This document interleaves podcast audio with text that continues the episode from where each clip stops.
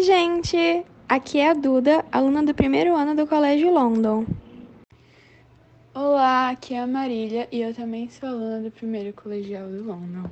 Oi, gente, aqui é a Gabi, também sou aluna do primeiro ano do Colégio London.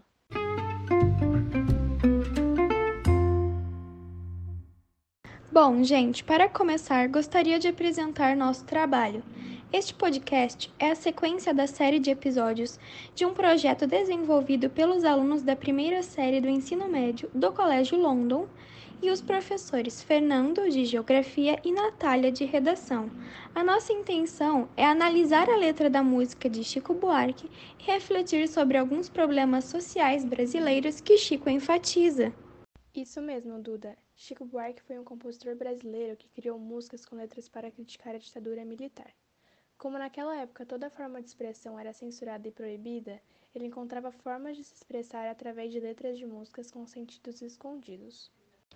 Isso mesmo, meninas! O Chico ilustra esse terrível momento em sua música através de metáforas e duplos sentidos. E para facilitar o entendimento dessa música, iremos analisá-la dividindo-a por estrofes. Escolhemos a música Cálice, que foi escrita em 1973 pelo Chico Buarque, em parceria com Gilberto Gil e lançada em 1978, que devido ao seu conteúdo de denúncia e críticas sociais foi censurada pela ditadura. Vamos começar pelo refrão. Abre aspas. Pai, afasta de mim esse cálice de vinho tinto de sangue. Fecha aspas. Este primeiro verso é uma passagem bíblica. Vem de, abre aspas, Pai, se queres, afasta de mim este cálice. Fecha aspas. Chico passa a nós uma referência católica, porém indiretamente faz referência a uma crítica ao regime. A ideia de cálice nada mais é que um jogo do compositor para driblar a censura. Afinal, cálice na verdade é cálice, ou seja, em pai, afasta de mim esse cálice. Chico pede que possa se expressar em paz, mas o cantor aproveita o jogo de palavras e estende a ideia. O cálice é manchado do sangue vindo da repressão imposta pela ditadura. Abre aspas. Como beber dessa bebida amarga? Tragar a dor, engolir a labuta. Fecha aspas. Chico indaga-se com a dor de aguentar a repressão e dor de viver o regime militar. Ele refere-se ao vinho tinto de sangue como uma bebida amarga, que dói e é difícil de engolir. Abre aspas. Mesmo calada a boca, resta o peito. Silêncio na cidade não se escuta. Apesar de silenciadas, as pessoas não deixam de sofrer, apenas não são ouvidas. A boca está calada, mas a dor permanece. Quando Chico diz, abre aspas, como é difícil acordar calado, se na calada da noite eu me dano, fecha aspas. Durante o período da ditadura, era comum que na calada da noite os militares invadissem casas e tirassem pessoas das suas camas. Alguns eram presos, alguns eram torturados, outros desapareciam. Chico ficou angustiado por não poder agir ou falar a respeito sobre essas ações repugnantes.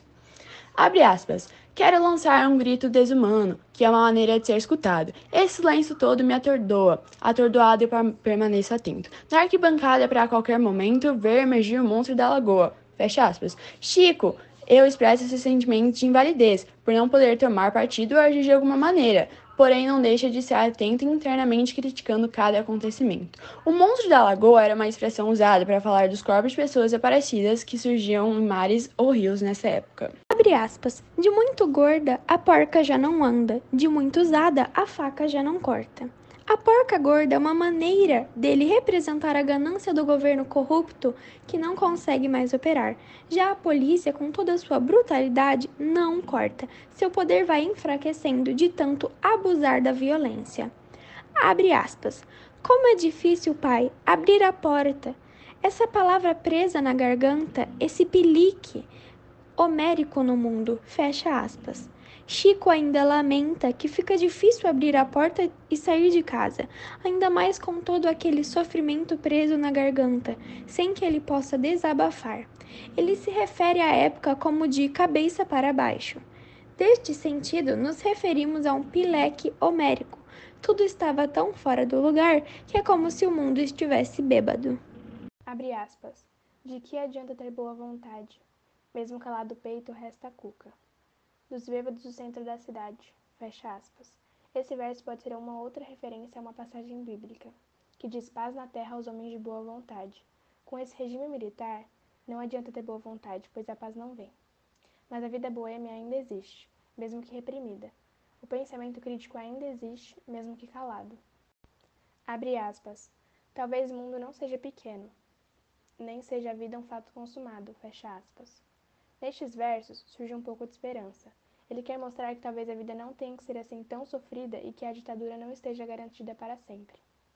Abre aspas. Quero inventar meu próprio pecado. Quero morrer do meu próprio veneno. Quero perder de vez sua cabeça. Minha cabeça perder o juízo. Quero cheirar fumaça de óleo diesel. Me embriagar até que alguém me esqueça. Fecha aspas. Apesar da grosseria em que ele se expressa, Chico critica o fato de não poder ser dono do seu próprio corpo e escolher o que faz com ele, sem acatar ordens.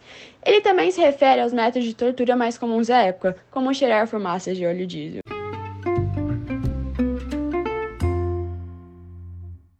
Obrigada por escutarem até aqui.